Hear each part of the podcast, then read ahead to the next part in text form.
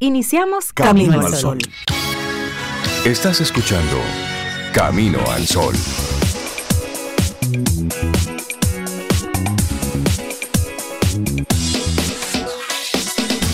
Comienza Camino al Sol.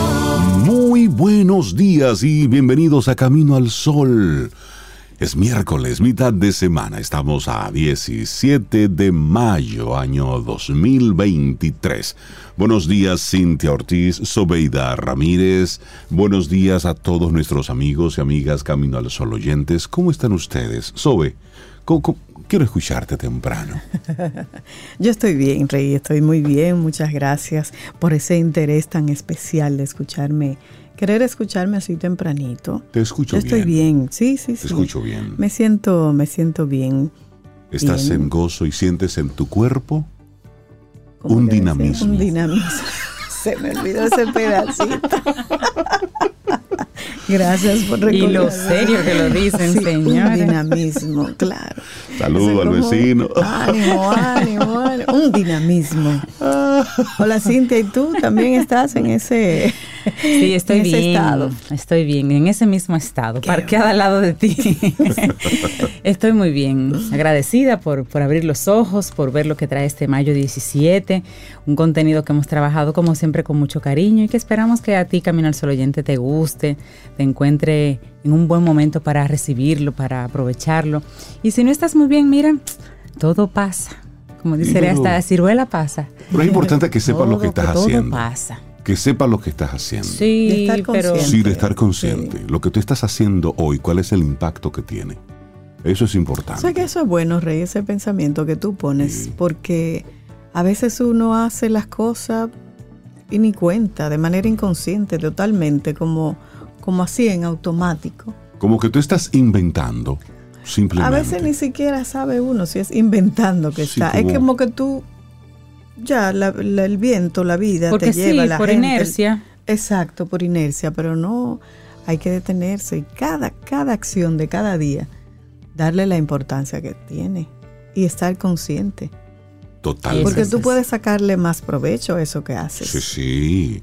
O variar lo que no te está saliendo bien, pero para eso hay que estar presente, consciente y sabiendo claramente qué es lo que uno está haciendo. Y también ser responsable. Sí, ah, sí, claro. Sí, cuando usted está haciendo algo y en el camino tú te das cuenta de que algo no está saliendo como tú pensabas y te das cuenta que puede tener un impacto en otras personas de forma no, no muy positiva, bueno, pues dar una voz de alerta. Miren, yo arranqué a inventar esto, pero de repente se me ha salido de las manos. Entonces, ese o ese mundo, miren lo que, miren lo que está pasando con mi invento. Y, Eso es como muy específico. Cuéntanos de eso. Sí, sí, porque es que ayer, ayer en la tarde, Ajá. esto es para nuestros amigos Camino al Sol oyentes que a lo mejor estaban involucrados en, en otras cosas y para eso está Camino al Sol, para eh, enterarnos un poquitito de las cosas que también están ocurriendo mientras nuestro país está eh, en su camino. Bueno, que la, la gente de ChatGPT, específicamente Sam Altman, quien es la cabeza de, de, De esto- OpenAI. de OpenAI, que ha revolucionado el mundo en los últimos cuatro o cinco meses, él dijo ayer, ayer, ante el Congreso de Estados Unidos, mi peor temor es que causemos un daño significativo al mundo. Eso lo dijo ayer y lo dijo de frente a los senadores de Estados Unidos y al mundo porque fue transmitido en vivo. El jefe de esta firma que creó este, este chatbot, Sam Altman, planteó de manera sorpresiva que el Congreso de ese país debería regular el uso de la inteligencia artificial. O sea, él mismo. Él dijo, mismo. Su temor es que causemos un daño significativo al mundo. Y él, el creador, es decir, el CEO de la empresa que creó el Chat GPT, que es una herramienta que están utilizando muchísimos software, muchísimas eh, aplicaciones, él dice así, con el pecho abierto, y le dicen, esto hay que regularlo porque es posible que como una herramienta poderosísima que es para el bien, también puedan hacer cosas no muy positivas para la humanidad. ¿Será que se le habrá salido de las manos a él? O que vieron algo, es decir, hicieron una proyección en el tiempo. Y tú mencionaste, Rey, realmente ya muchos softwares y empresas están usando. O sea, él creó eso, pero ya otros lo están usando y él no puede controlar el cómo otros lo usan. Él dijo ayer, el gobierno de Estados Unidos debería considerar una combinación de requisitos de licencia o registro para el desarrollo y lanzamiento de modelos de IA por encima de un umbral crucial de capacidades, junto con incentivos para el pleno cumplimiento de estos requisitos. De esto se va a estar hablando mucho en el día de hoy. Más adelante en las noticias vamos a abundar un poquitito más, pero es, es conectarlo precisamente con esa intención que comentábamos. Y hay, hay, un tema importante que, que, él dijo, a pesar de, de sus temores, él planteó que la tecnología tiene el potencial para ayudar a encontrar soluciones a problemas como el cáncer o como la degradación del medio ambiente. Son dos temas fundamentales. Para eso debería estarse usando. Pero cuando empezamos como que algún organismo, lo que sea, lo controle, no sé, me da como, de verdad lo, lo usarán para la cura del cáncer, permitirán las grandes farmacéuticas que se llegue a ese uso. A ese uso. Bueno, esas son de las grandes preguntas. Pero así entonces, eh, le comentamos esto a nuestros Camino al Sol oyentes para que vean por dónde andaba el mundo ayer y por dónde estarán las noticias internacionales en el día de hoy en alguno de esos casos. Nuestra intención, nuestra actitud Camino al Sol para hoy. No votes, reutiliza. Encuentra nuevas formas de darle vida a lo que creías inservible. Y esto a propósito de que es el Día Mundial del Reciclaje en el día de hoy. Así que no votes, reutiliza, encuentra nuevas formas de darle vida a lo que creías inservible. Ahí el dominicano tiene buenos puntos. Sí, nosotros los dominicanos eh, de alguna manera nos hemos acostumbrado a buscarle la segunda vida a los objetos que, compramos. Aún así, pues eh, hay que decirlo, se genera mucha basura porque hay muchos elementos que sí son de un solo uso. Y, y bueno, cada vez que llueve, y esos ríos y canales se llenan, nos damos cuenta de cuánta basura se genera y cuánta basura simplemente se usa una vez y, ya. Pero en sentido general, dominicano también le busca Las la latas de aceite, ¿te acuerdas? Eh, son maceteros y los los bidones de, Nosotros agua. reciclamos los plásticos se usan para tapar los bombillos en patio, para, para una especie de lamparita. La siento ustedes muy empoderadas del tema, muy bien. No, si quisiéramos saberlos. Y, vamos a, a, recordar las, las diferentes R's del reciclaje, que arranca con, con reducir. Cuando hagamos la compra, intenta adquirir productos a granel que tengan el mínimo envasado posible, hacer posible ninguno utilizar bolsa, bolsas de tela, pero también está el reutilizar, y eso era lo que ustedes estaban diciendo, darle una nueva vida a cosas que ya no nos sirven. Entonces, antes de tirarla a la basura, bueno, pues piensa, ¿para qué eso te puede servir? Botellas, bolsas, cajas de cartón pueden tener distintos usos y luego sí, reciclar. La mayoría de los materiales que usamos pueden reciclarse eso depende de las instituciones y sobre todo de nosotros mismos. Si tienes que tirar o separar los residuos, deposítalos en los contenedores correspondientes. Ahí República Dominicana tiene todavía un trecho muy largo. Así es. Se han estado haciendo algunos esfuerzos, pero no han se han quedado en relaciones públicas. Sí. Porque cuando tú pones los en los diferentes envases, en el azul que va el papel y el cartón, el amarillo que van las botellas, las bolsas, las latas, y el verde claro donde va el vidrio, y luego el, verde oscuro donde van la materia orgánica. No sabemos esa, esa, esa nomenclatura. Pues se la repito, en el azul va el papel y el cartón, en el amarillo las botellas, las bolsas, las latas, y en el, contenedor verde claro va todo lo que es cristal, vidrio. Y en el verde oscuro, materia orgánica. Nosotros como país, de forma tradicional, manejamos mucha materia orgánica por el tipo de comida que nosotros consumimos.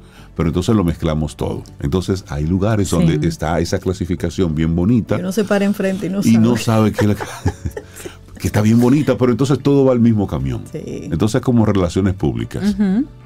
Llega el camión y coge las tres fundas y la tira. Dice, y entonces, ¿para qué clasificamos? Pero bueno, algo es algo. Pero ahí vamos, ahí vamos, ahí Nos vamos. falta mucho todavía. Sí, para es un aprender. reto. Pero hoy es el Día Mundial del Reciclaje. Y también es el Día Mundial de las Telecomunicaciones y, se- y la Sociedad de la Información. Y, y- y me choca que coincida con esa interpelación de ayer con, con Altman, porque um, son declaraciones impactantes. O sea, uno en el momento se queda como, wow, él mismo está diciendo eso. Pero si vamos a futuro, uno no sabe qué es lo que va a pasar con la inteligencia artificial. Pero bueno, Día Mundial de las Telecomunicaciones y la Sociedad de la Información. Y el lema para, para este año es apostar a los países desarrollados. Tiene la intención en este año, la campaña, de empoderar a los países menos desarrollados. Dice, empoderar a los países menos desarrollados a través de las tecnologías, de la información y la comunicación. Ese es el lema para este año, y la intención. Sobe, tu presión, ¿cómo está hoy? 12.8. Debe estar bien. Debe estar bien. Buen día para Esa tomarse la pregunta presión. del doctor Bueno. Infante. Es que Lo hoy que es pasa es que hoy es día, de- día Mundial de la Hipertensión Arterial. sí. Hay que Mira, hay la una lectura así rápida que vi de la Organización Mundial de la Salud. ¿Qué Ellos dice? dicen que un adulto de cada tres tiene hipertensión arterial. Uno Eso de cada tres. Lo que pasa es que lo conocen como el mal silente, eh, que realmente no se siente hasta que las personas ya tienen su, su nivel muy alto, que entonces sí presentan síntomas. Bueno, eso se celebra desde el año 2005 o se conmemora, y básicamente siempre para visibilizar las situaciones. En este año 2013, bueno, desde el año 2013 se ha mantenido el mismo lema, desde el 2013 hasta el 2023. Conozca sus cifras de presión arterial.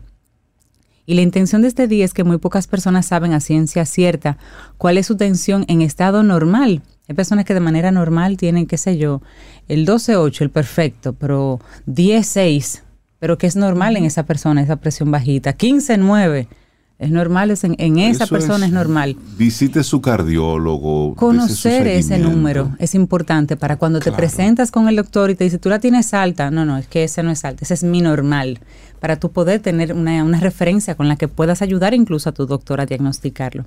Sí. Pero bueno, Tú sabes que el problema real con todo esto de la hipertensión es que, como tú muy bien decías, es un enemigo silencioso. así es. Y solamente cuando la persona tiene ya la tensión muy elevada es cuando se notan los síntomas. ¿Cuáles son los síntomas? Calor corporal, las orejas rojas, dolor de cabeza. Incluso hay quienes sufren de vértigo a pesar de que sea un síntoma más común cuando la tensión va hacia la baja. Y el tema de, de hoy, de este 2023, mida su presión arterial con precisión, contrólela, viva más tiempo. Y esto de viva más tiempo es a propósito de los datos que están registrados donde la hipertensión, que es la principal causa de las enfermedades cardiovasculares, anualmente cobra la vida de, prepárense para el número, 17 millones de personas. Un número. Eso es un número. mucho, sí. Y, y de este total, 9,4 millones de muertes son consecuencias directas de la hipertensión. Además de esa cifra, la hipertensión también es responsable del 45% de los decesos por cardiopatías y el 51% de las muertes por enfermedades cardiovasculares. Así es que hay que chequearse la presión, hay que darse su visita al, Al cardiólogo, al Sí, sí, sí, sí, sí. Sí, pero venden unos aparatitos que tú puedes tener en casa para medirte la presión, para que tú comiences a conocer tu presión normal. Pero que también Pero eso esos... es después de visitar el facultativo. Sí, el facultativo que él Primero diga, eso, mira. que es un mero uno- seguimiento para tú poderle decir, como mire. automedicarse, autoauscultarse, todo auto. Sí, No, sí, pero no es para automedicarse, no, es para tú llegar con información más acabada al, al, al- Usted va al médico. donde el doctor? Usted va donde el médico. El médico que se la tome, él. Y después el aparatito. Y después el aparatico, que debes saberlo utilizar. Claro. decir, También. Claro, porque eso, claro. eso, eso no es a lo loco, ¿no? No es a lo loco. Sí, pero no, y por- si, si sale en rojo así allá, ¿qué usted va a hacer? Eso es Exactamente. el médico también. Entonces- Llamar al médico. Entonces, las dietas malsanas llenas de mucha sal, eh, eso hace mucho daño, el sedentarismo, la falta de, de, moverse, de actividad física, el tabaquismo, esa fumadera que ahora con los asuntos electrónicos, mucha gente cree que no, pero eso sí hace el mismo peor daño. Eh, los cambios hormonales, por ejemplo, a las, sobre todo a las mujeres, con la llegada de la menstruación puede aumentar la presión arterial y los altos niveles de estrés. Cójalo con Teikirisi. Arranque su mañana con camino al sol para que su presión arterial esté bien. Ahí están los beneficios. Ahí están los beneficios. Arrancamos nuestro programa. Bueno, hace rato que empezamos. Son las 7:18. Vamos a iniciar, sí, la parte musical. Sí, porque arrancamos hace rato. Iniciamos con Diego Torres. Esto es de lo más reciente que, que él tiene. Se llama Parece Mentira. Y así iniciamos. Lindo día.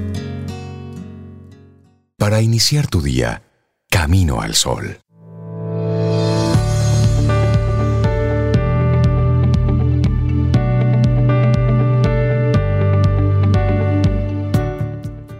Comenzamos con una frase de Robert Swan y dice, el mayor peligro para nuestro planeta es la creencia de que alguien más lo salvará. Eso es cierto, cuando pensamos que alguien más, nosotros nos quitamos del medio y no hacemos nada. Yo voy a hacer una protesta pública. Tú estás entregando tu responsabilidad. ¿Cuál es tu protesta? ¿Por qué? Porque, señoras y señores, Camino al Sol oyentes, cuando estamos fuera del aire, que Rey va a abrir el micrófono para que Cintia diga la frase, él dice, voy contigo, preciosa. Y a mí no me dice nada.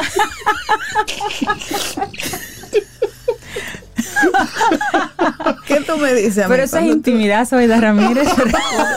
Ay, yo no me guardo. Rey, tendrás que decirle algo a Sobe. Voy a ponerle un plural entonces. Voy con ustedes, preciosos. Muchas gracias. A las dos, claro. Eso es terrible. Algunos de los titulares tenemos aquí la industria turística. Debe adaptarse para ser sostenible. Claro que sí reducir los plásticos, transformar el sargazo, incentivar el turismo comunitario y organizar la gestión de los destinos son algunos de los retos que República Dominicana debe superar para que su industria sea amigable con el medio ambiente y resiliente ante el cambio climático. Estos desafíos fueron abordados ayer en el marco del Foro Internacional del Turismo Sostenible de la República Dominicana. Este evento se desarrolló en la víspera del 18 Consejo Ejecutivo de la Organización Mundial del Turismo, que se celebra hoy en Punta Cana. Contempló cuáles son los pasos que tiene que dar el sector para desarrollar una estrategia público-privada que dé respuesta a esas tareas pendientes. Y muy bien, esos son temas que hay que tocarlos, que hay que tratarlos, pero lo más importante es lo que sigue, las acciones, que se cumplan los acuerdos, que se cumplan los compromisos, porque es una industria que si seguimos eh, alando de ese hilo, nos vamos a quedar con muy poca cosa, porque todo recurso, por mucho que usted lo vea, se agota, se, maltrata. ¿eh? Así es que me parece, me parece muy bien. Y ojalá sea un compromiso de todos los involucrados en el sector. Y que las acciones se mantengan. Por supuesto. Que no sean relaciones públicas. y que no tenga que ver con un gobierno, sino que sean de esas cosas. Que claro, en el tiempo. Totalmente. Bueno, ayer comentábamos de la mina de Maimón. Entonces la noticia hoy que el cierre de la mina afecta a todo el municipio, obvio. Empresarios, comerciantes, transportistas y líderes comunitarios de Maimón manifestaron su preocupación por el cierre de las operaciones productivas de la Corporación Minera Dominicana, Cormidom, y solicitaron su reapertura, ya que miles de familias se sustentan de los empleos que ésta genera. Representantes de la comunidad manifestaron su preocupación porque entienden que esta situación es un golpe mortal para la vida de miles de familias que durante años se han beneficiado de los aportes de Cormidón al pueblo, indicando que es la única empresa que dinamiza la economía del municipio. Eso es importante, o sea, yo me imagino un municipio que de lo que vive es de esa mina. Así es. Gracias por la información, Bella Sobeida. Cambiamos de tema. Suavízame ahora sí. bueno, la Comisión Bicameral encargada de estudiar la modificación a la Ley de Seguridad Social entregó un informe final de proyecto de ley en el que propone la creación de un sistema de pensiones público y uno privado. En el sistema de pensiones público de prestaciones definidas, las pensiones por vejez serían entregadas desde los 55 años y no a los 60, como lo dispone de manera general la normativa actual. La vigente Ley 87-01 sobre Seguridad Social, que pretende ser modificada en el Congreso, ordena a modo total que las pensiones serán entregadas cuando el afiliado cumpla la edad de 60 años y haya cotizado durante un mínimo de 360 meses. En el artículo 45 de esa ley se da la opción al derecho a una pensión por vejez al haber cumplido los 55 años, pero 55 años no es viejo. Y ha acumulado un fondo que permita disfrutar una jubilación superior al 50% de la pensión mínima. 55 años es la edad mínima que proponen los legisladores para otorgar pensiones por vejez en el sistema público. Este informe elaborado por los congresistas iguala esta posibilidad en el sistema público si el afiliado ha cotizado por 20 años y ha cumplido 55, correspondiéndole así una tasa de reemplazo del 70% del promedio de los últimos 12 salarios aportados. ¿Quiénes entrarían en este sistema público? De acuerdo con la propuesta, basada en la movilidad de prestaciones definidas, afiliará de forma obligatoria a los trabajadores con bajos ingresos económicos, así como aquellos con derechos adquiridos por haber cotizado con anterioridad a modelos de beneficios definido y aquellos también que sus salarios aumenten estando ya afiliados a dicho sistema. Información es más amplia, es bueno que se informen porque bueno, son cambios que a muchas personas pueden beneficiarles. Y si usted hoy pudo bañarse ¿eh? con su agua suya en su ducha ¿eh? y la estuvo despilfarrando, pues mm. preste mucha atención, porque la situación de escasez de agua potable no es solo un problema de República Dominicana. Las sequías causadas por la disminución de las lluvias, sumado a las altas temperaturas, atraviesan a América Latina está poniendo en peligro la seguridad alimenticia y el riesgo de vulnerabilidad económica a millones de personas. Recuerden que el presidente Abinader advertía el pasado lunes sobre una crisis inédita desde hace más de 40 años en los niveles de presas en el país. Naciones como Honduras, Chile, Argentina, Uruguay, Cuba, llevan meses lidiando con situaciones similares, tomando medidas de urgencia ante la escasez de agua. El cambio climático no parece ser la causa más influyente en este panorama, aunque sí es un elemento que impacta y agrava la situación. En febrero de este año, se presentó un análisis de la atribución meteorológica mundial que concluyó que el cambio climático no es el principal impulsor de la reducción de las precipitaciones. Sin embargo, sí ha producido un aumento en las temperaturas de la región, lo que probablemente ha reducido la disponibilidad de agua y empeorado los impactos de sequía. El fenómeno climático que se le atribuye ser la principal causa a esta crisis es el niño, que supone un calentamiento de la superficie del Océano Pacífico tropical central y oriental y está provocando aumentos en las temperaturas globales. Las Naciones Unidas advierte que está aumentando la probabilidad de que el niño tenga lugar a partir del segundo semestre del año.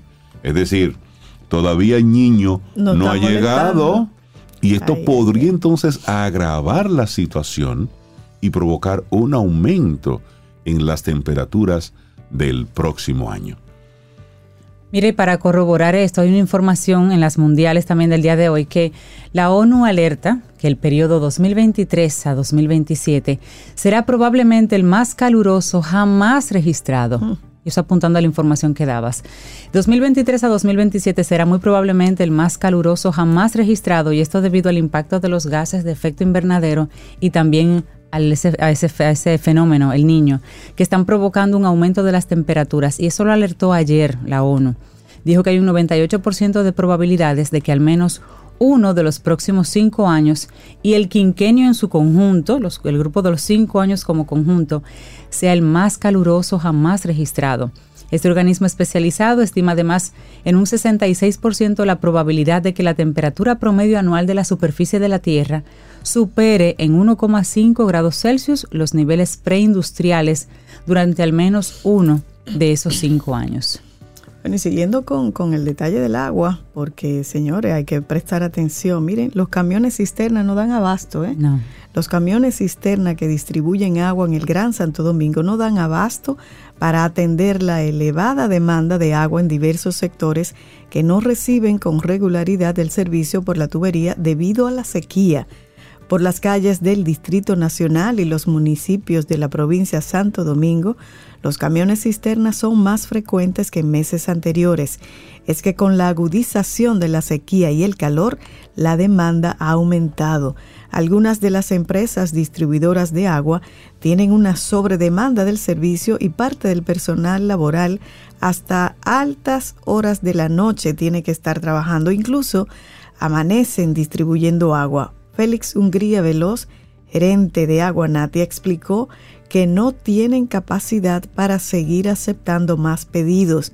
Indicó que a todas horas del día reciben llamadas constantes para, para pedidos, pero que no pueden cumplir con todos los clientes porque no tienen camiones suficientes y en ocasiones tienen que hacer largas filas para poder llenar en los lugares dispuestos por la CAST a ese nivel estamos llegando, así es que atención, cuidemos el agua, no la desperdicie. Esto es para ahorrar. Y aquí hay que poner, pues por supuesto, límites a lavaderos de, carros, de, vehículos, que hay muchos en la calle. Muchos improvisados. Improvisados y los que están regulados también. Eso es un, elemento sí, porque es una, situación de emergencia. Usted que tiene en su casa las matitas, las plantitas, busque la forma de conservarlas utilizando la menor cantidad de agua o reciclando agua en su casa. Por supuesto. es decir, tenemos que tomar medidas estos días de lluvia, bueno, lo que está ocurriendo en Santiago, en la zona norte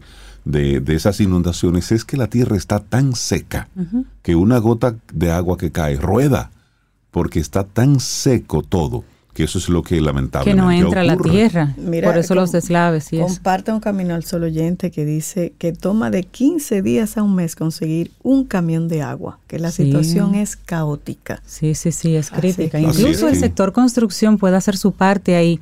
Cuando una construcción se hace en lo que es la parte de paisajismo, la jardinería, lo que no, porque si tú tienes tu planta en la casa no la vas a botar, pero si se está haciendo de cero, pensemos en jardines que sean más ecológicos pensados en nuestro clima. o sea, ¿qué es lo que están haciendo en Las Vegas, por ejemplo? Las Vegas, Arizona, zonas así que utilizan plantas que, se pueden manejar en ese clima. Utilizando plantas que no necesiten. Porque mira, también por ahí el mantenimiento de jardines. Claro, son las 7:36 minutos. Seguimos en este camino al sol. Para que te preocupes, óyeme, es para que nos ocupemos. es para eso. a la obra. Así mismo.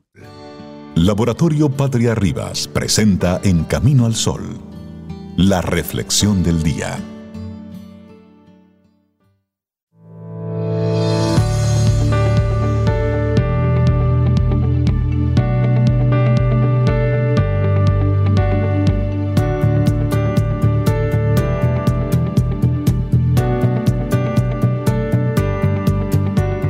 Y nuestra siguiente frase, no me dijo preciosa por ti, Sobe.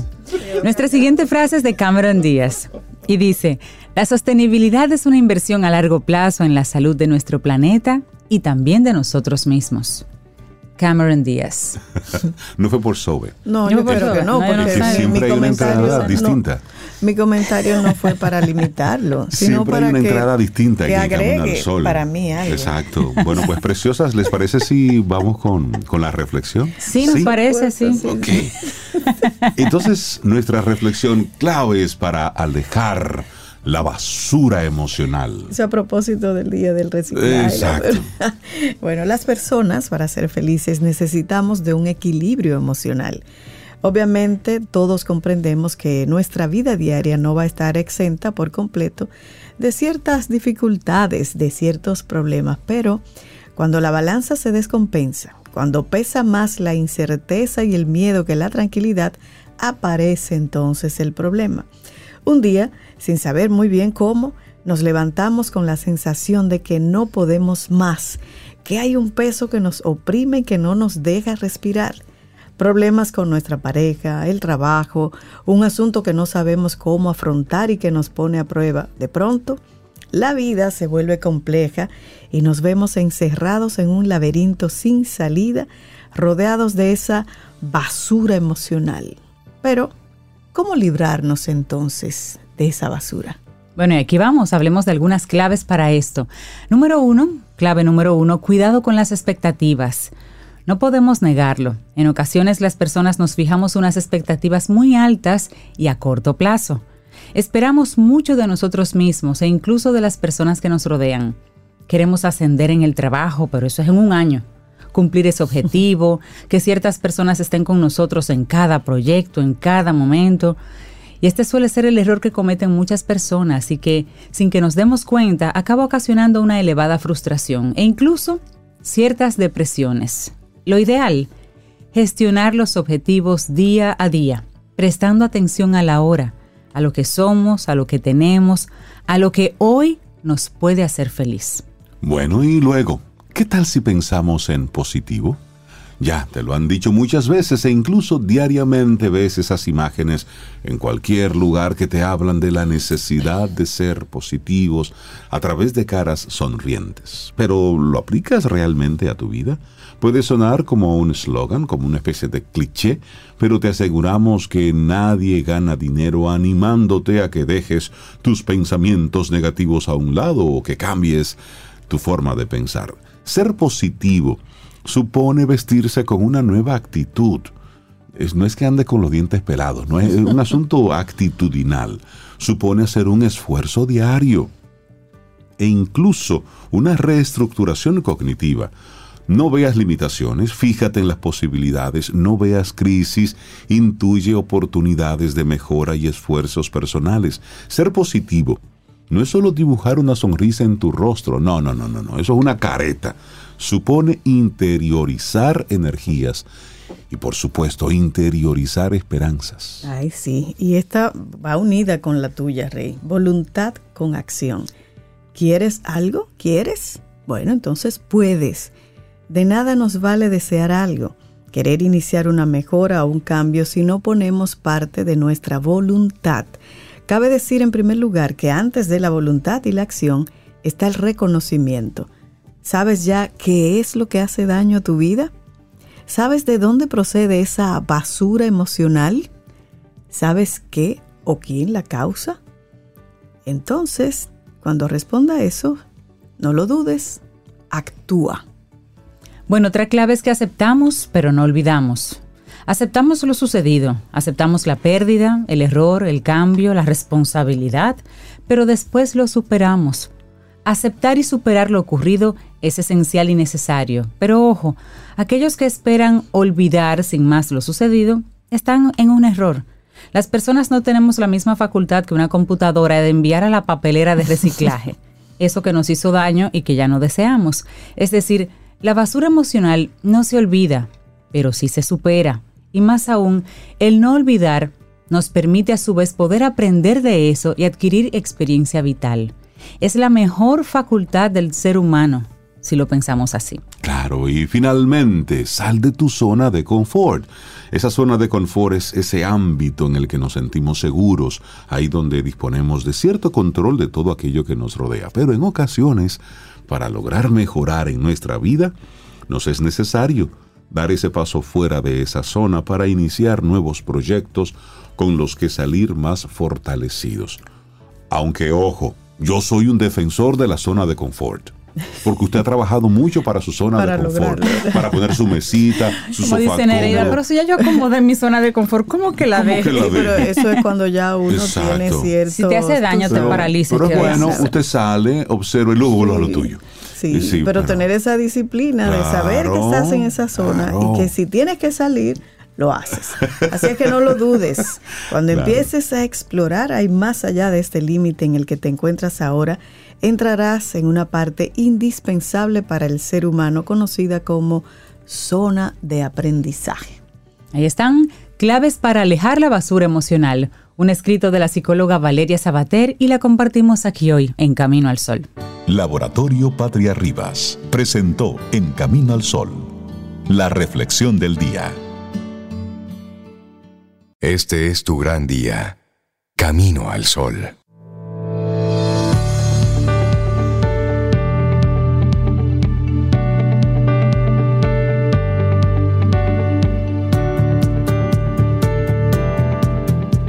Nuestra siguiente frase es más bien un proverbio indígena hermosísimo que tenemos como que tatuarnos en el cerebro. No heredamos la tierra de nuestros antepasados, la tomamos prestada de nuestros hijos. Muy fuerte esa, para, frase. para pensar, para pensar. ¿Qué le estamos dejando? Mira, y mandarle un gran abrazo a esos Camino al Sol oyentes que están ahí, que se manifiestan y nos dicen, hey, gracias por, por eso que acaban de compartir. Sí. Nosotros agradecemos esa retroalimentación porque nos dice, sí, estamos, estamos hablando en tu lenguaje, estamos conectando Estamos llegando. contigo". Y también gracias, bueno, su nombre no lo retuve en el día de ayer, pero muchísimas gracias a ese señor que conocí ayer eh, mientras yo estaba en la, en la sala de espera para una consulta médica, porque hay que chequearse todo, todo el ser, sí, sí, sí, de forma preventiva. Saludos a mi querido doctor Camarena, un, le mando un gran abrazo. Y, y- y bueno, cuando salió de la consulta, tú eres Reinaldo de Camino al Sol y nos hicimos una foto muy agradable. Eh, muchísimas gracias por acercarse. Para nosotros eso es muy importante, de verdad que sí. Bueno, y hoy estamos aquí de lujo en Camino al Sol. Tenemos un invitado muy especial, una persona que, que ha entregado mucho, que se inventa muchas cosas y que, y que carga con, con una, una energía muy bonita. Darle los buenos días, la bienvenida a Raúl Burgos, conferencista, emprendedor, empresario, coach está aquí con nosotros para que hablemos de, de liderazgo, de emprendimiento, para que hablemos así como de, de cosas buenas que nos gustan aquí en Camino al Sol.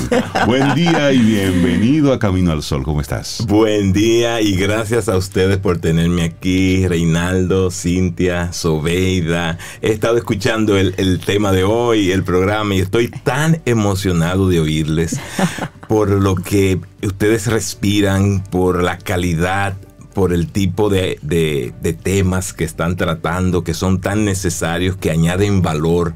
Ustedes están hablando mi lenguaje. Gracias, gracias por ello, Raúl, de verdad.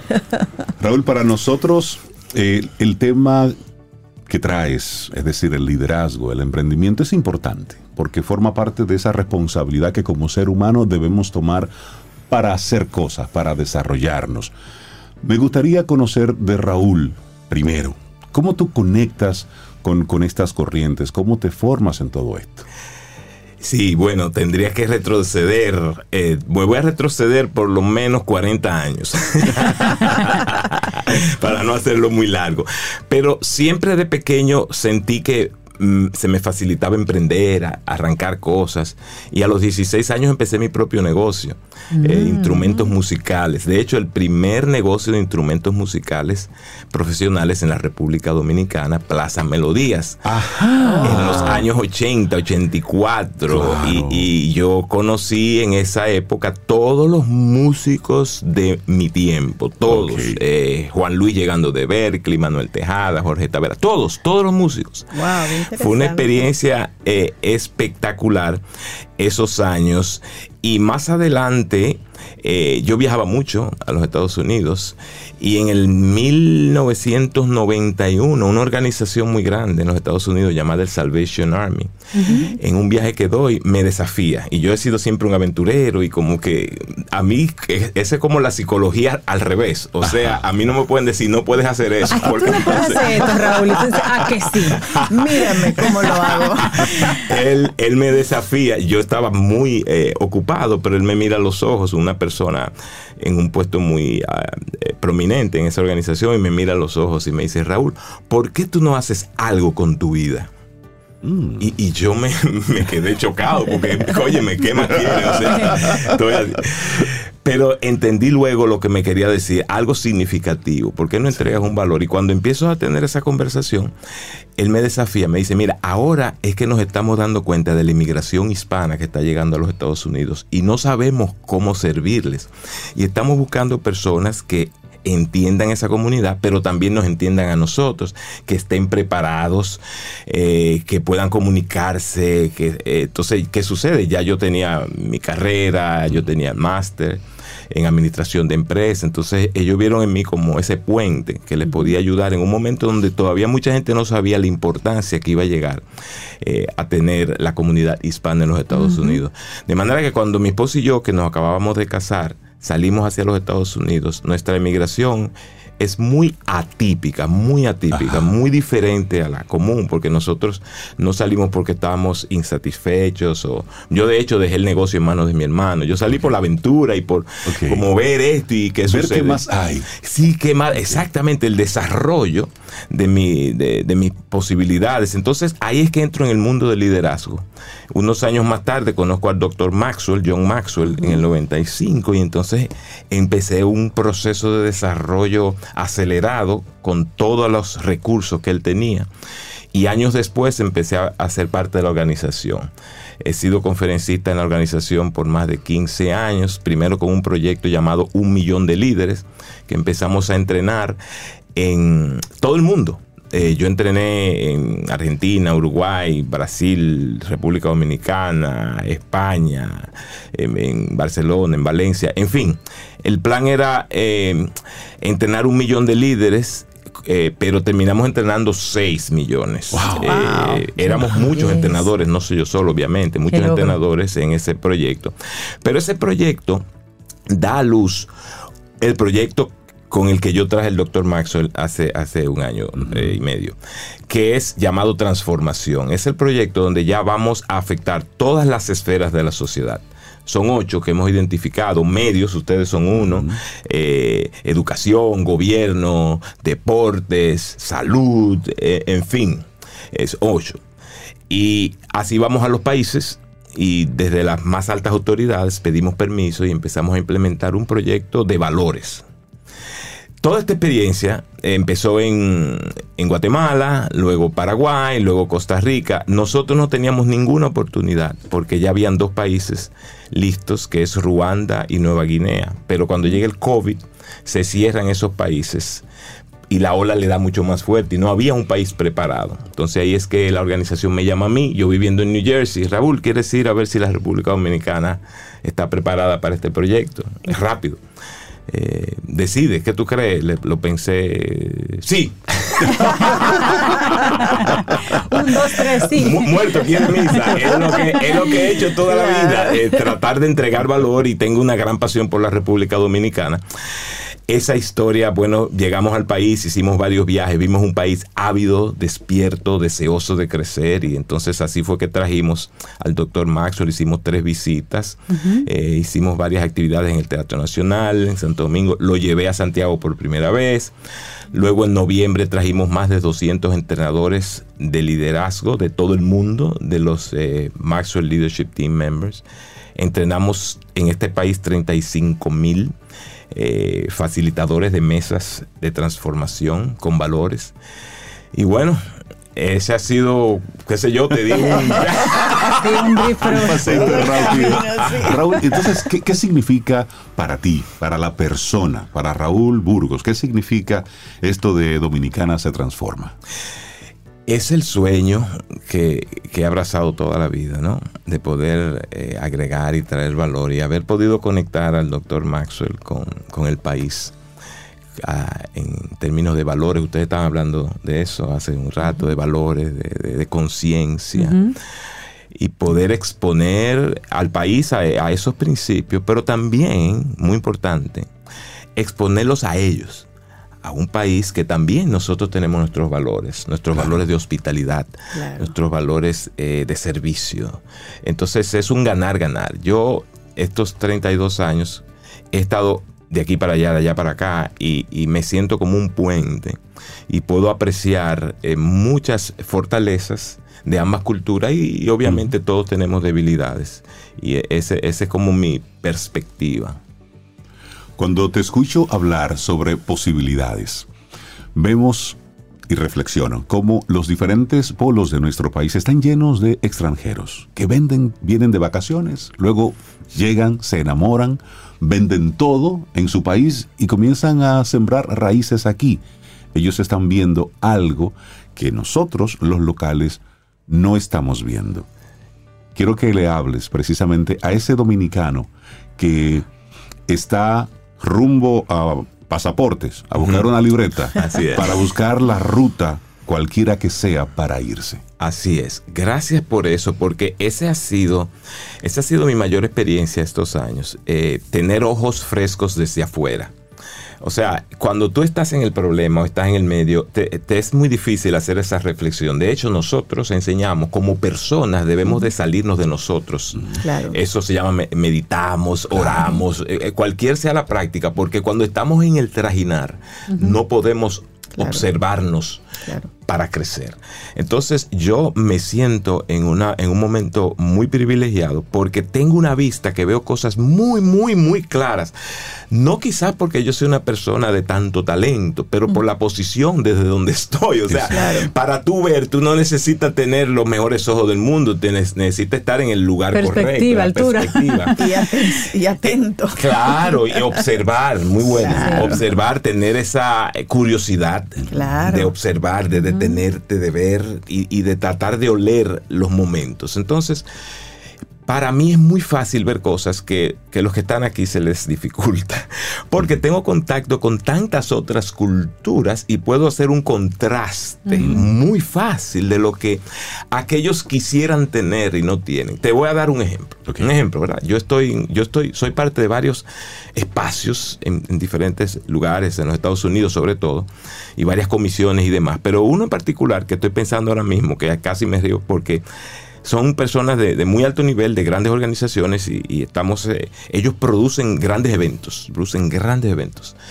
Y entonces, eh, ya tú sabes, con la tecnología que hay hoy, siempre están la- las pantallas, las luces, la organización, una organización extraordinaria. Pero me cuentan, cuando termine el evento, ellos quisieran tener la oportunidad de que la gente se quede eh, conversando, compartiendo, pero todos, personas que gastan toda clase de dinero, me dicen, no hemos encontrado la forma de hacerlo. Cuando se termina la producción, todo el mundo sale. O sea, Para y se va. se va. Y yo me reía y yo compartía, me reía por dentro, le digo. eh, Nosotros, cuando yo hago eventos, que hago muchos eventos, en nuestra cultura de hispana, es todo lo contrario. Hay que sacar a la Hay que sacar a la Hay que gente. O sea, Señores, se acabó, apaguen la luz. Claro, termina el evento y queremos compartir, queremos hacer la Sí. pregunta, queremos conocerte, te doy Sí. el abrazo. Y la foto. La el foto, momento. el tú eres mi pana, que no somos pana, pero bueno.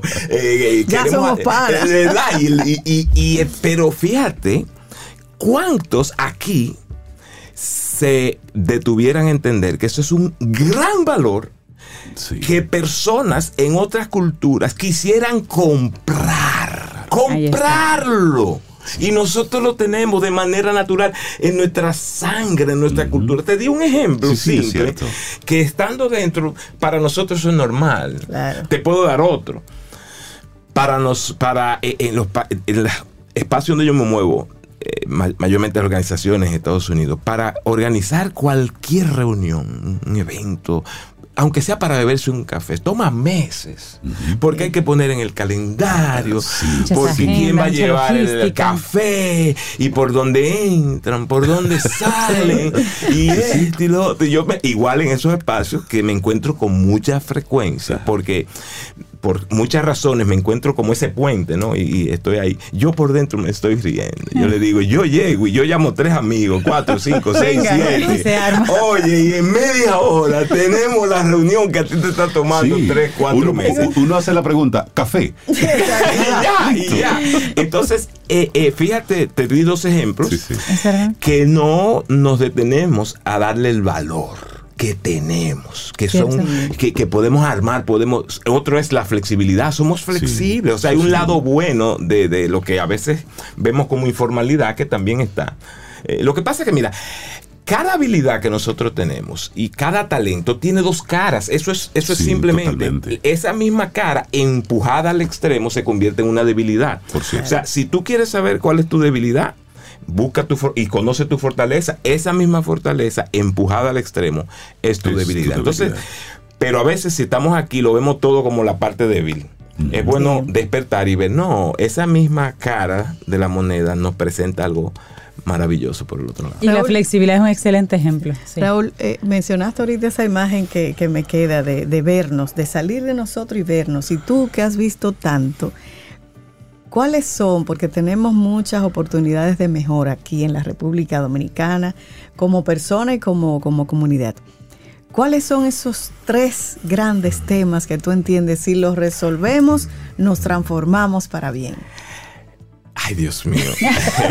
no, los tengo. Lo que quiero es ponerlo de la forma correcta. Y que usted, me ayuden, usted, me ayudan, Ok. usted me ayuda. Claro. Voy a empezar con uno. El tema de jerarquía.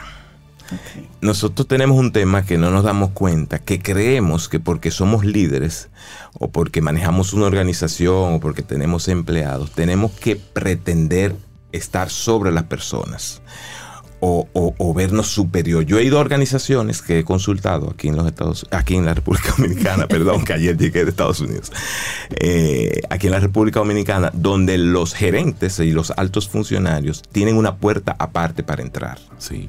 tienen un parqueo separado. Algunos eh, hasta ascensores privados. ascensores Exacto. privados. Yo no quiero hacerlo en términos de crítica, porque como te digo, a veces son cosas que vivimos en ellas y no las hemos cuestionado, pero me preguntas cómo se ve por fuera. Bueno, eso se ve por fuera, una separación. Una, una casta de líder que no entiende que liderazgo es servir. Exacto. Porque eh, lo que pasa es que el liderazgo que nosotros nos entregaron, yo recuerda, yo viví 26 años aquí, así que yo llego a la sangre trujillista. Eh, eh, nosotros, esa es, Sí, sí. esa es la herencia.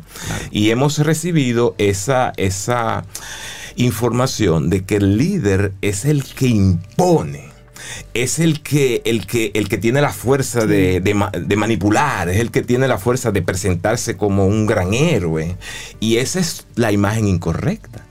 Y si vemos los grandes líderes de la historia, y me voy a salir de la República Dominicana porque no quiero entrar en, en temas con nombres, pero te voy a mencionar, por ejemplo, tú ves un Mahatma Gandhi. ¿Qué tenía Mahatma Gandhi? No tenía ni posición, no tenía eh, eh, nada. Y, y sin embargo provocó un movimiento que fue lo que empezó prácticamente el derrumbamiento del gran imperio de su, Así de es. su época. Vemos eh, un Nelson Mandela preso en una, en una cárcel la mitad de este cuarto, señores.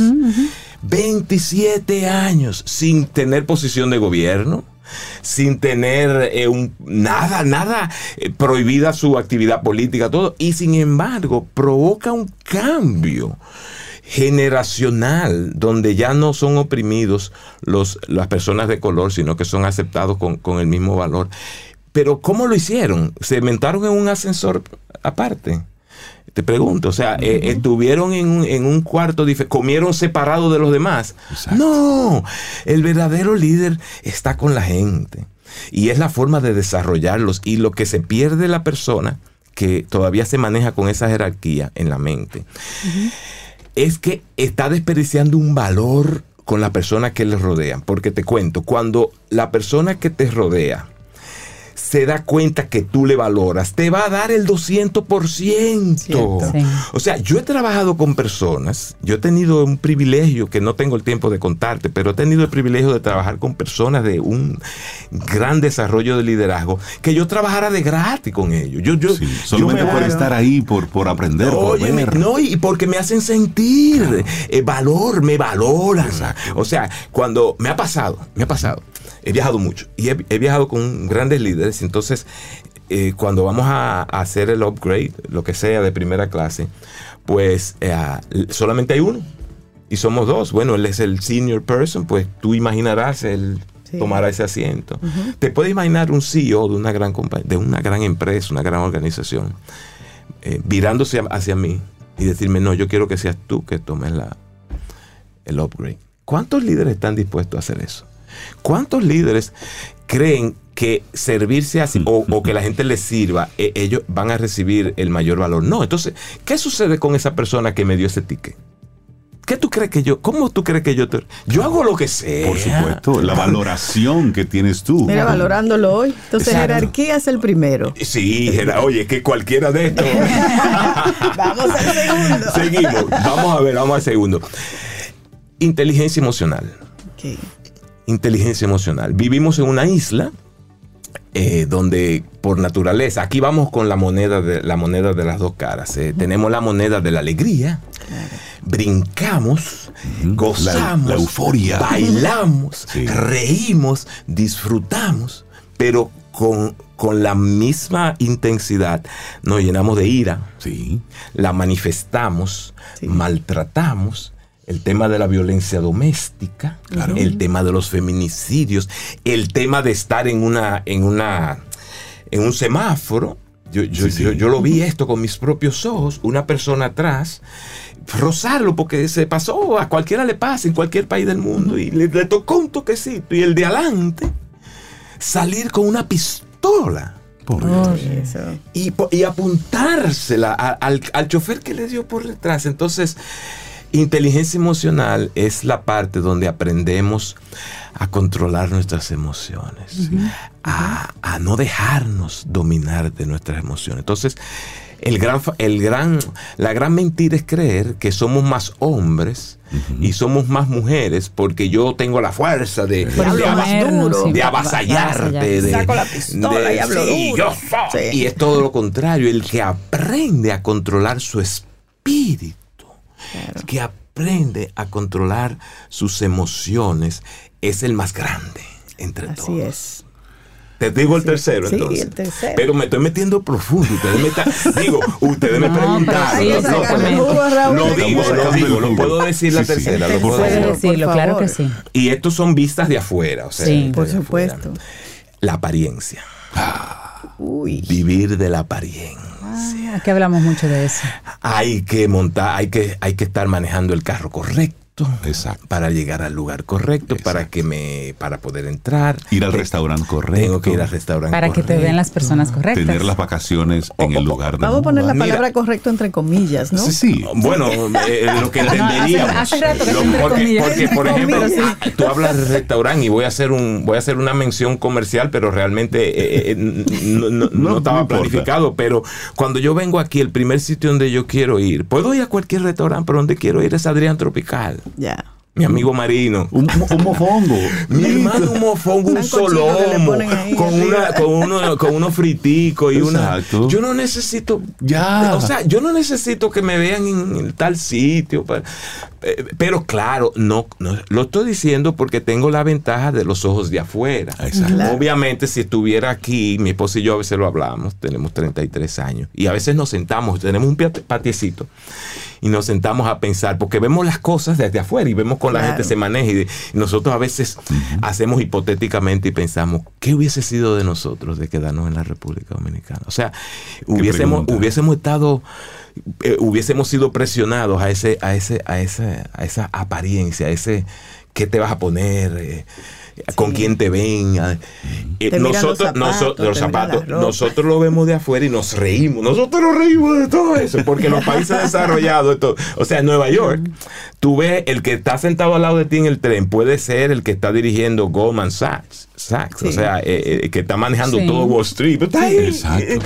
y nadie Claro. está pensando. Y bueno, eh, Sam Walton, que fue el hombre más rico de su tiempo, es muy famoso porque tenía un pick truck. Tenía un, Una camioneta. una camioneta y nunca la cambió. Rick Warren, una persona que yo admiro mucho, que escribió un libro conocido, mm, en, eh, fue, es el segundo libro de mayor venta en los Estados Unidos, después de la Biblia, que es eh, Cómo vivir una vida con propósito, para qué nací, ¿verdad? Vendió eh, 48 millones de, de copias, qué sé yo. Yo tengo el privilegio enorme de conocerlo. Ven- o sea, él tuvo una, una, una riqueza así inmediata, pero no cambió nada. No cambió su vehículo, un vehículo de 15 años. No se mudó de su casa. No buscó una querida, y perdonen. ¿eh? Eh, eh, No, eh, muy válido, sí, sí, sí. Estamos hablando de cosas que yo puedo ver y, y quizás, gracias por el espacio, de verdad. eh, porque ustedes proveen el espacio de yo poder expresar es- estas cosas, porque el deseo que tengo, que es lo que quiero hacer, la pasión que, que me, que me arde por dentro, es poder compartir esto a oídos que quisieran ser, eh, quizás entrar en un camino de crecimiento. Aquí hay Camino al Sol oyente ya que le ha encantado tu participación. Ay, ay, ay, ay, ay, ay, Sí, ay, ay, nuestra- ay, tribu es maravillosa. esos tres enfoques. Incluso al último le pusieron privón, aguajero, echón, se da en pop y fantamoso. Todo, todo Sí, eso. ah, sí, tú sí. ves. Entonces, es- como y que resuena. O sea, estoy mirando, estoy que- mirando de bien, de afuera. Estoy mirando, Bueno. es de afuera que estoy mirando. Pero vengo mucho a lo- aquí, entonces. me- me- por Creo ejemplo, que mira, Raúl hay que traerlo. Pero tú tienes que venir con más frecuencia a, a Camino al Sol. O me tira, oye, o me tira por Zoom cuando quiera, que estoy allá. Mira, tú sabes que hay algo que yo extraño mucho. Sí. Eh, por muchas razones, por muchas razones, una de mis eh, las cosas que yo disfruto, porque hay que también eh, saber qué le llena a uno, o sea, Claro. qué, qué llena a uno. Una cosa que yo más disfruto es montar bicicleta. Yo tengo cuatro bicicletas en mi casa. y, y tengo, te digo cuatro porque hay una de montaña, una de No, carrera. ya yo iba a preguntar, Sí. cuatro y un solo cuerpo. y una de que se, que se cierra, no sé cómo se Ah, dice en, ah, portátil. No, Portátil. portátil. En, en inglés se dice foldable. Este, y esas bicicletas, eh, eh, uno de los mayores, cuando yo salgo en esa bicicleta, y yo tengo mi oficina como a 10 minutos, en 12 minutos, yo voy en bicicleta, me pongo unos audífonos, oigo, los oigo a ustedes, oigo lo que sea, me pongo una música y yo estoy en otro mundo. Y yo no estoy pensando quién me va a ver, quién no me va a ver, ni. O sea, yo lo disfruto y donde quiera que voy, cuando voy a Europa, eso es lo que hago. Porque eso lo, lo hago por salud, pero lo hago por disfrute. te gusta. Sí, por libertad, libertad. Claro. No poderlo hacer aquí me. me- Claro. eh, Bueno, hay por- espacios Sí, pero pueden, muy pero, pero es limitado. Raúl Burgos, un lujo conocerte para nosotros, de verdad que un privilegio haber tenido esta, esta conversación. Abusamos de tu tiempo, sabemos que tiene- tienes otro compromiso, pero realmente eh, esperamos tener una, una segunda oportunidad de seguir esta Si conversación. me invitan, No, no, no, una no. segunda, tercera y Mira, cuarta. ya los Caminos al Sol oyentes te quieren de colaborador. Ay, ay, ay, ay. Bueno, me llaman y yo Coordinamos. me- mira, ustedes se pueden dar cuenta que yo tengo, para esto yo tengo una pasión. O sea, yo descubrí. Se nota. Yo descubrí, y eso se lo sugiero a todos que empiecen, si no lo conocen, yo descubrí cuál es la pasión de mi vida. La pasión de mi vida es entregar valor de lo que tengo. Yo me quiero morir vacío. Porque una persona eh, tocó mucho mi vida. Eh, me dijo, mira, en Estados Unidos los cementerios están en las ciudades, eh, no como aquí que los esconden, ¿verdad? Exacto. Como queriendo decir no existe la muerte. No, no, está en el medio, al lado de las iglesias. Entonces me dice, mira, los, los lugares más fértiles son los cementerios. O sea, esa, es- esa es la tierra más rica. ¿Y por qué? Dice, bueno, porque ahí están los poemas que nunca se escribieron, las canciones que nunca se cantaron, las empresas que nunca empezaron, los sueños Los amores que, que nunca se dieron. Yo no quiero morir así. Yo quiero morir vacío. Entonces, si me permites, la, el canal que quiero usar, eh, bueno, si ustedes se... Me encantaría tener este canal para eh, compartir, pero inicié, yo nunca tuve mucho como en eso de tecnología, pero bueno, inicié eh, la página, Ok. momento, o sea, estoy empezando un eh, momento para líderes. Eso sí, los que te escuchan, www.momentoparalíderes.com, esa es mi página, y hay información. Momentos Y- para líderes Momento, punto- ah, momento. momento para líderes. Punto com. Y en el, en el canal de YouTube estoy colgando cápsulas como estas. De hecho, col- colgaré estas si me las prestan. Claro que sí. pero esta es suya. Este, ahí se llama Un Momento para Líderes con Raúl Burgos en el Excelente. YouTube. Un Momento para Líderes con Raúl Burgos, en el Instagram Momento para Líderes. Y Usted pone Raúl Burgos y ahí le aparece. Y ahí le aparece. Raúl Burgos, muchísimas gracias por haber estado con nosotros. Un lujo haberte tenido en nuestro programa, pero sobre todo un lujo que tú seas dominicano y que estés esparciendo esa semilla por Sí, todo el verdad Y mundo. que nos dé esa mirada tan honesta, Claro tan que sí. crítica, constructivamente. Ya Espero, no, espero que no haya Raúl. pisado en, No, en no. dedos ahí. Ojalá No, que no, sí. no, exacto, si pasó. Lo que dicen de Raúl, nuestro, los Camino al Sol oyentes nuestros son ¿tú ¿qué dicen? nuestro nuevo colaborador. Ay, ay, ay, ay, ay. Bueno, lo pusieron. No, no, pero lo, Sí, pusi- lo pusieron a ustedes en estrecho, que ahora tienen que armar su muñeco diferente. Excelente día. Un placer, Muchas hermano. gracias, gracias. Que tengas una linda jornada aquí. Muchas gracias. Ten un buen día, un buen despertar. Hola. Esto es Camino al Sol. Camino al Sol.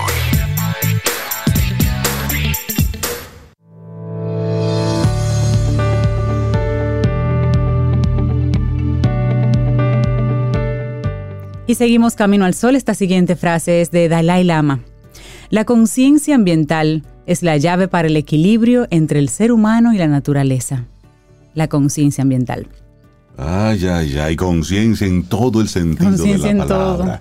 Seguimos avanzando en este camino al sol y agradecido por todos los comentarios que a través de nuestro número de teléfono, en el que tenemos la aplicación de WhatsApp, el 849-785-1110, bueno, pues nos hacen del segmento anterior. Muchísimas gracias por ello. Sí, de verdad que encantado sí. con Raúl. Un gran, un gran Sí, abrazo sí. a Raúl y Bueno, ese momentico que pasamos bueno. juntos. Claro. Y seguimos bueno. con gente maravillosa. Sí, sí, sí. Una mujer poderosa, fuerte, que siempre nos comparte y nos sirve como una especie de banderazo y de cable a tierra con todo lo que tiene que ver con la parte de la estrategia comercial, los números, las tendencias. Caril Taveras, la CEO de Ideox, nos acompaña. Caril, buen día. ¿Cómo estás? ¿Cómo va la vida? Yo estoy muy bien, gracias a Dios, y ahora muchísimo mejor en este espacio contigo, Reinaldo, con Cintia, con Sobeida y con todos nuestros oyentes de Camino al Sol. Y qué bueno. qué bueno, Caril. qué bueno tenerte por acá siempre, Caril. ¿Cómo Gracias, desarrollar gracias. habilidades de networking y crear relaciones duraderas, así como la de nosotros? Así. Así es. Mire, la primera vez que yo escuché la palabra networking, yo debía tener como 18 años, 19. Y, y la realidad es que yo no la comprendí en su profundidad Ajá. hasta que no viví el beneficio de un network, de un, de un grupo de aliados, amigos y colaboradores muy fuerte. Y eso me llevaba a pensar que mis padres siempre nos decían que en nuestro entorno valen más las relaciones que el dinero. Y yo decía, wow, Mm. wow. Y es, Es- así. y es decían, así. los recuerdo, es mejor tener amigos que tener dinero. que tener dinero. La sabiduría de nuestros, de nuestros padres y nuestros abuelos definitivamente son anclas para los tiempos eh, venideros, para el futuro. Pues miren, la realidad es que el network y la creación de relaciones duraderas son elementos fundamentales en el mundo empresarial, en el mundo del emprendedor, o sea, realmente en buen dominicano, aquel que te echa la mano, aquel que tú sabes que puedes contactar y ya comienza a ser, eh, desde los últimos 10 años hacia acá, una habilidad que se observa en los líderes cuando van a ser parte de una organización. ¿Qué tan fuerte es tu network? Porque a veces desde ahí vamos a encontrar soluciones, manos amigas y salidas a situaciones que muchas veces no tenemos otra manera de hacerlo. Conocemos a alguien que conoce a alguien que conoce a alguien y echamos una llamada. Recientemente con Cintia tuvimos una experiencia similar y anoche le decía a esa persona el poder del network. De eso voy a hablar mañana. Definitivamente el network hace mucho. Son habilidades que hay que valorar, pero que realmente se pueden desarrollar. Las personas que son tímidas o que son introvertidas pudieran decir, bueno, es que a mí no se me hace tan fácil hacer amigos, pero no se trata de hacer amigos, se trata de hacer conexiones que puedan ser de doble vía de ayuda para todos. Y por supuesto hay que dar para recibir. O sea, tenemos que ser generosos para poder tener la, la, la, la puerta abierta y ese teléfono para poder llamar en un momento en que necesitemos conectar eh, con otras personas. Es habilidad súper clave en este momento. Yo voy a ir directo a compartir algunas ideas eh, de lo que a nosotros nos ha funcionado para, para, desarrollar el network. Miren, lo más importante y de donde yo he obtenido eh, mi, mi, mayor riqueza en esas alianzas y relaciones han sido en los programas de formación directiva. O sea, he participado, he tenido el privilegio de participar en algunos como, como participante y en otros como docente. Y la verdad es que desde ahí se generan unas conexiones importantes. Sus compañeros de clase con quien nos hemos pasado muchas horas aprendiendo o enseñando. Hay que garantizar que estamos presentes en los eventos, en las conferencias que son relevantes para temas de nuestro interés. Las agendas están muy apretadas, no siempre hay espacio, entonces tenemos que ser muy, muy cuidadosos en cuáles seleccionamos, porque en estos espacios que, son de interés para nuestra industria, también van otras personas que son de, nuestro entorno y con quien podemos fortalecer y conectar. Esas tarjetas de presentación que en el pasado las entregábamos en papel, ya andamos con código QR para escanear, ¿verdad?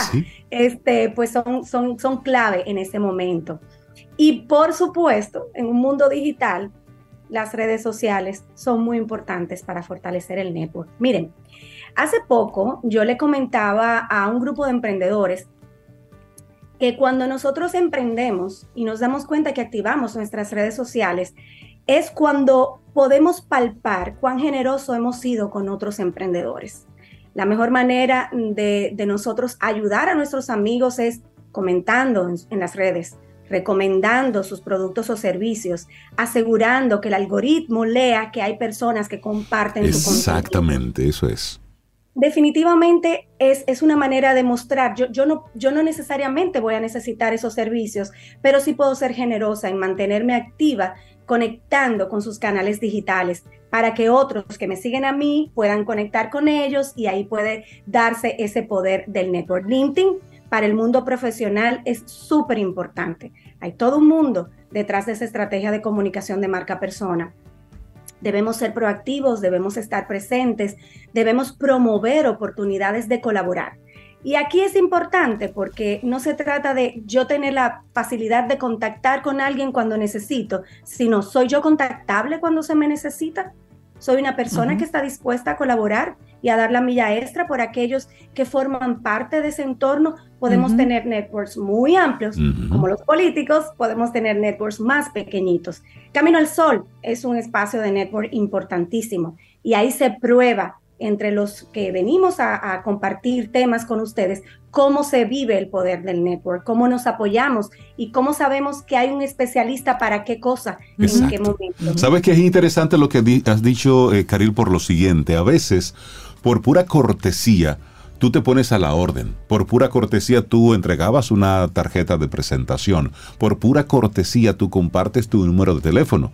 Pero al momento de la verdad, cuando se te necesita, cuando eres, eres solicitado, ahí es donde realmente se demuestra cuál era el verdadero interés detrás de todo esto. Y eso tiene un gran impacto. El cobre. Claro. Ahí se bate el cobre, definitivamente. Yo tengo una sobrina que me dice, tía, si tú no conoces el 30% de los habitantes de la República Dominicana, no conoces a nadie. Y ayer Cintia me mandaba una foto de una conocida en común. Yo le dije, pero Cintia, ¿cómo ustedes cayeron en cuenta de que ambas me conocían? Y fuimos compañeras de trabajo y mantuvimos la relación a distancia. Nunca fuimos grandes amigas, pero se trata de que cuando esa persona emprendió y yo vi su emprendimiento en las redes sociales, pues definitivamente le, le, dije, aquí estoy a tu orden y es real que estoy a su orden. Y eso es lo importante, que cuando seamos necesarios podamos actuar, porque, es lo que vida, Reinaldo, esa promesa de estoy a tu orden. Hay que participar en grupos, hay que formar parte de asociaciones empresariales de interés, hay que escribir artículos, hay que promover el conocimiento de las áreas en las que somos para nosotros expertos, ¿verdad? Podemos organizar eventos de networking propios, podemos organizar almuerzos, podemos generar desayunos temáticos, podemos aprovechar una ocasión para celebrar algo que sea de interés para un gremio, para una comunidad en la que me interesa fortalecer. Recordamos que estamos compartiendo algunas eh, ideas de cómo podemos fortalecer el network. Si soy una persona tímida o introvertida, esto también funciona para ti. Si soy una persona amistosa y, alegre, pues por supuesto que va a funcionar también. Hay que mantener esa actitud de apertura y generosidad de la que hemos hablado. O sea, no hay un momento más importante para mostrar que somos verdaderamente fiables en un network que cuando alguien necesita encontrar trabajo. Totalmente, es ahí. es. Necesitas encontrar trabajo y sabes cuáles son las personas de tu network que mandarían un currículo, que recomendarían tu, tu, tu capacidad profesional y como persona para ser parte de una organización, sabiendo que cada vez que recomendamos a alguien, estamos dando nuestra palabra de que esa persona verdaderamente va a ser buena. Tú sabes que Sí. eso que tú mencionas, Karil, me recuerda a un experimento social que hizo un amigo fallecido hace ya varios años, donde él tenía a ese tiempo, tenía él unos 5.000 amigos ¿m? en su Facebook, que era en aquella ocasión como el límite máximo que Sí. permitía Facebook. Bueno, pues él puso, recuerdo ahora, una publicación diciendo que se había quedado sin empleo.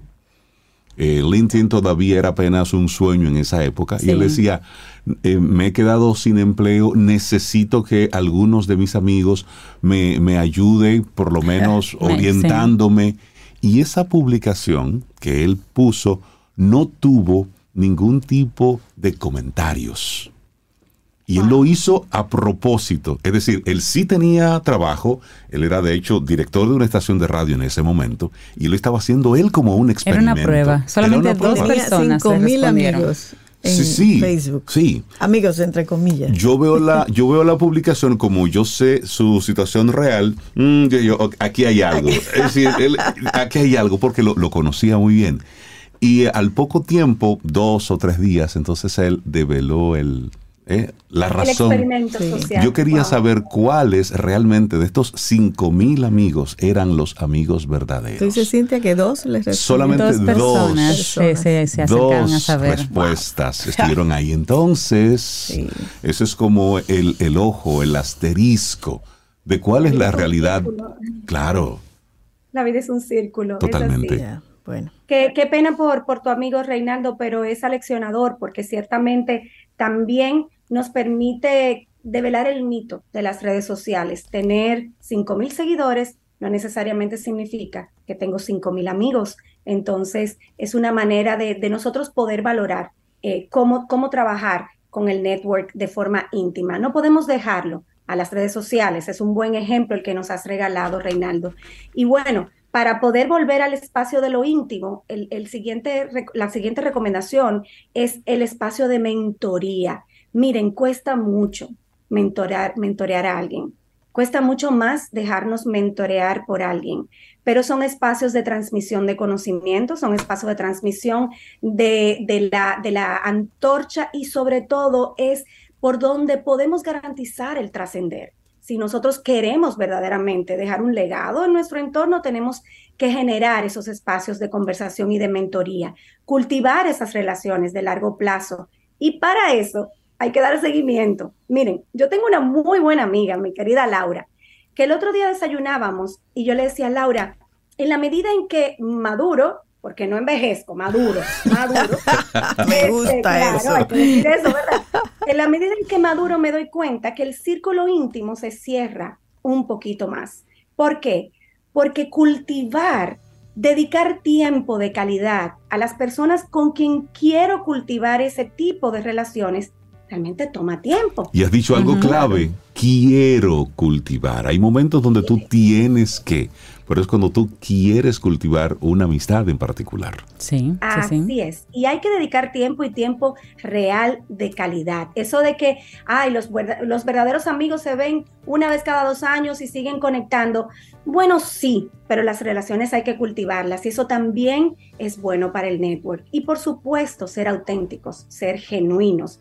O sea, cuando éramos adolescentes, Cero pose. dejábamos- Ujú. Exacto, éramos muy influenciables y necesitábamos eh, parecer por aquello del peer pressure, de la presión de grupo. Sin embargo, en la medida en que vamos madurando, nos damos cuenta que nuestras diferencias nos complementan. Y es ahí donde la genuidad y la autenticidad en las interacciones con otros colaboradores del mismo nivel, jerárquico superior, jerárquico inferior, verdaderamente se prueba y se fortalece. Ujú. Definitivamente las relaciones basadas en la confianza y el respeto mutuo son la base del networking. Un grupo que yo amo con todo mi corazón son mis compañeros de MBA. Nosotros tenemos un chat activo, estudiamos en el 2004, momento en que suelto la cédula al piso. En el 2004. Vamos a calcular, a calcular. A calcular. ¿Y con cuánto fue que ella lo hizo? Con 10 años. Más o menos. Y resulta que es un grupo que nos mantenemos muy activos, pero pasó algo. Perdimos a un compañero de clases en un accidente hace unos años. Y el grupo estaba un poco callado y a partir de ahí nos reactivamos y dijimos, y vamos a esperar a perder a otros para estar más en contacto. Y de ese grupo salen amistades, salidas eh, a compartir un, vino, relaciones laborales, colaboración empresarial. Hasta compadres salen de ahí. De ahí sí. hay un par de compadres. Yo tengo una comadre también. Imagínate. De ahí salió mi comadre. Entonces, importante entender que esos espacios pueden ser muy amplios. Cuesta eh, mantenerlos activos, pero que tenemos que dar para recibir. El network es súper importante, nos sirven de punto de partida para muchas otras cosas, son conectores. Hay un experimento que creo que una vez lo comenté con ustedes, de que todos estamos a seis pasos del presidente de los Estados Unidos, a seis relaciones. Eso es network, ese es el poder del network. Y seguro que si hacemos el cálculo, fue un experimento que hizo un profesor de una universidad norteamericana y lo ha probado hasta la fecha, que todos estamos a seis contactos del presidente de los Estados Unidos. ¿Y eso qué nos dice?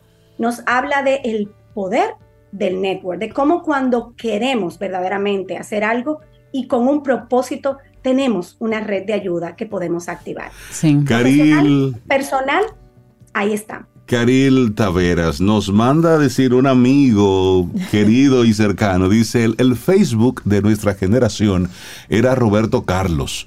Yo solo quiero tener un millón de amigos. bueno, el de nuestra generación realmente era Café Atlántico. Sí, Café Atlántico. Le mandamos un saludo a nuestro querido Jesús Izquierdo que está conectado con nosotros. Un abrazo, un gran abrazo. Gracias por escucharnos siempre. Pues bueno, gente, saben, a fortalecer el network no es un tema de interés eh, eh, comercial y económico solamente. Eh, realmente los amigos son importantes. Y el, mientras más capas le damos a ese proceso de networking, pues más validez podemos ofrecer en cualquier ayuda que estamos pues dispuestos a dar. Así que a fortalecer ese network, a utilizarlo como punta de lanza para relaciones mucho más sólidas en el mundo empresarial y por supuesto en el mundo personal. ¿Sí? Caril Taveras Excelente. de Ideox, la gente que quiera La red conectar la contigo. diferencia. Ideox.net, nuestra web, ahí pueden enlazar con todos nuestros canales digitales y recordarles que tan pronto nosotros terminamos nuestro espacio en Camino al Sol, llevamos un, net- un newsletter eh, donde ampliamos mucho más estos temas. Si te interesó, puedes ir a mi cuenta de LinkedIn y ahí vas a encontrar en el día de hoy nuestra newsletter. Buenísimo. Buenísimo, Caril. Que tengas un precioso día. Muy organizada, Caril. Caril, ¿viste? Muy- Un gran abrazo. Ten un buen día, un buen despertar. Hola. Esto es Camino al Sol. Camino al Sol.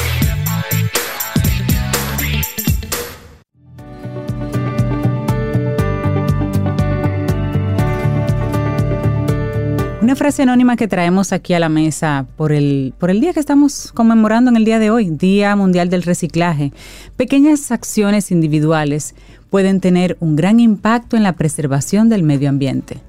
Aunque es una frase anónima, pues la pudiéramos decir cualquiera de nosotros, es una Por gran verdad. supuesto, y es muy válido. Miren, Así una es. información de último minuto. El presidente de Ecuador, Guillermo Lazo, ha decretado este miércoles la disolución de la Asamblea Nacional, que es de mayoría opositora y ha solicitado la convocatoria de nuevas elecciones. ¿Y qué es lo que está pasando? Bueno, que esta decisión ha sido conocida como muerte cruzada y se produce en medio del juicio político que fue iniciado en su contra por acusaciones de malversación de fondos públicos, algo que el presidente Lazo ha negado y calificado como una maniobra política para desbancarlo. La muerte cruzada es un mecanismo constitucional que permite al jefe de Estado disolver la Asamblea Nacional si considera que está obstaculizando su capacidad para gobernar y al hacerlo, sin embargo, también debe llamar a nuevas elecciones legislativas y presidenciales en las que se arriesga, por supuesto, a perder el poder. Y esto fue lo que hizo el mandatario hoy. La muerte cruzada. Disuelve el, el Congreso, y el que está siendo cuestionado y toda esta información estado siendo ventilada. Y aún él haya disuelto, él va a permanecer en el cargo. Por permanece en su cargo gobernando por decreto, mientras las autoridades electorales fijan la fecha para las elecciones. Entonces ese Tribunal Electoral de Ecuador debe decidir la fecha de las nuevas elecciones dentro de los siete días posteriores a la disolución de la Asamblea Nacional. O sea, a partir de hoy son siete días para llamar a, elecciones. A elecciones. Bueno, y la maniobra de Lazo se produce un día después de defenderse en un juicio político en su contra, porque ayer estaba entre la espada y la pared en un juicio. El presidente niega que haya tenido conocimiento de una supuesta malversación de fondos públicos de funcionarios que habrían otorgado de forma fraudulenta varios contratos de transporte de petróleo, el principal activo de Ecuador. Y Lazo sostiene que esos contratos se firmaron durante el anterior gobierno, el de Lenin Moreno, que fue de 2017 a 2021, y que su administración solicitó a la Contraloría, al que es lo que es el Tribunal de Cuentas o la Cámara de Cuentas aquí, una revisión de los mismos. El mandatario exhibió el informe de la Comisión de Fiscalización, rechazado por el Parlamento, que recomienda desechar el juicio político por falta de pruebas y alegó que este proceso es una maniobra política malintencionada para desbancarlo. Y eso lo habló ayer. Pues ya hoy él se enfrentaba como quiera a una posible destitución, pero hoy entonces elimina este el, Parlamento. Eh, se llama esto de muerte cruzada porque es como una medida drástica y, casi final, porque así como la Asamblea Nacional pierde sus atribuciones, el presidente también podría perder sus atribuciones. Claro. Por eso se le llama muerte cruzada. Cuando lo hago, bueno, lo hago y te quito, y a lo mejor me quitan. Exactamente, pero bueno, eso está pasando en, este, este, momento en Ecuador. Y estamos llegando ya al final de nuestro programa Camino al Sol por este día, pero por supuesto recordándote que en nuestra página web en caminoalsol.do, bueno, pues queda el programa colgado para que puedas volver a escuchar las conversaciones que tuvimos con nuestros invitados y colaboradores en el día de hoy. Agradecer la sintonía que siempre, bueno, pues nos regalan de estar ahí conectados con nosotros y esa interacción a través de los diferentes medios. Qué bueno, sí, y nos vamos con un cantante de Senegal. Lo conocí a través de nuestra colaboradora, el eh, Delta Eusebio. Él se llama Ismael Lo. Ismael Lo nació en Níger padre senegalés y madre nigeriana. Él es compositor, cantautor, eh, actor, guitarrista y recibió en el 2002 el título de caballero de la Legión de Honor, que es el, uno de los reconocimientos más conocidos e importantes de las distinciones francesas. Eh, vamos a escucharlo. A mí me encantó esta canción que se llama Hamu África. Y así nos vamos, pero claro, falta porque mañana el universo sigue conspirando. Si usted quiere y nosotros estamos aquí, tendremos un nuevo camino al sol. Ah, y por cierto, si usted es de los que utiliza edulcorantes extraños para ah. en sustitución de la azúcar, bueno, pues la OMS desaconseja el uso de los edulcorantes no azucarados para bajar de peso. Hmm. Atención ahí. Y lo que tú nos invitabas a mí a Cintia ah, también. Pesas. Usted. Pesas, ¿tú levantar pesas es fundamental para las mujeres antes y después de la menopausia. Porque esto mantiene ¿eh? los músculos firmes. con nosotros. Yo siempre he hecho ejercicios. No, pesas. También pesas. No, lo arregle, ¿verdad? Yo, aprendí una rutina que sin pesa y todo. Pero es con pesa, es mover cosas pesadas. Eso pesa. Sí, porque el tríceps se, se, despega. La gelatinita es adiós. adiós. Centroamérica cuenta, empieza en el Banco Central con conversatorios. Eso. Interesante. Bueno, pues ahí está. Ismael Lo. Hasta mañana. Amo África. Hasta mañana. y esperamos que hayas disfrutado del contenido del día de hoy. Recuerda nuestras vías para mantenernos en contacto. Hola arroba caminoalsol.do. Visita nuestra web y amplía más de nuestro contenido. Caminoalsol.do. Hasta, una, próxima, edición. Y pásala bien.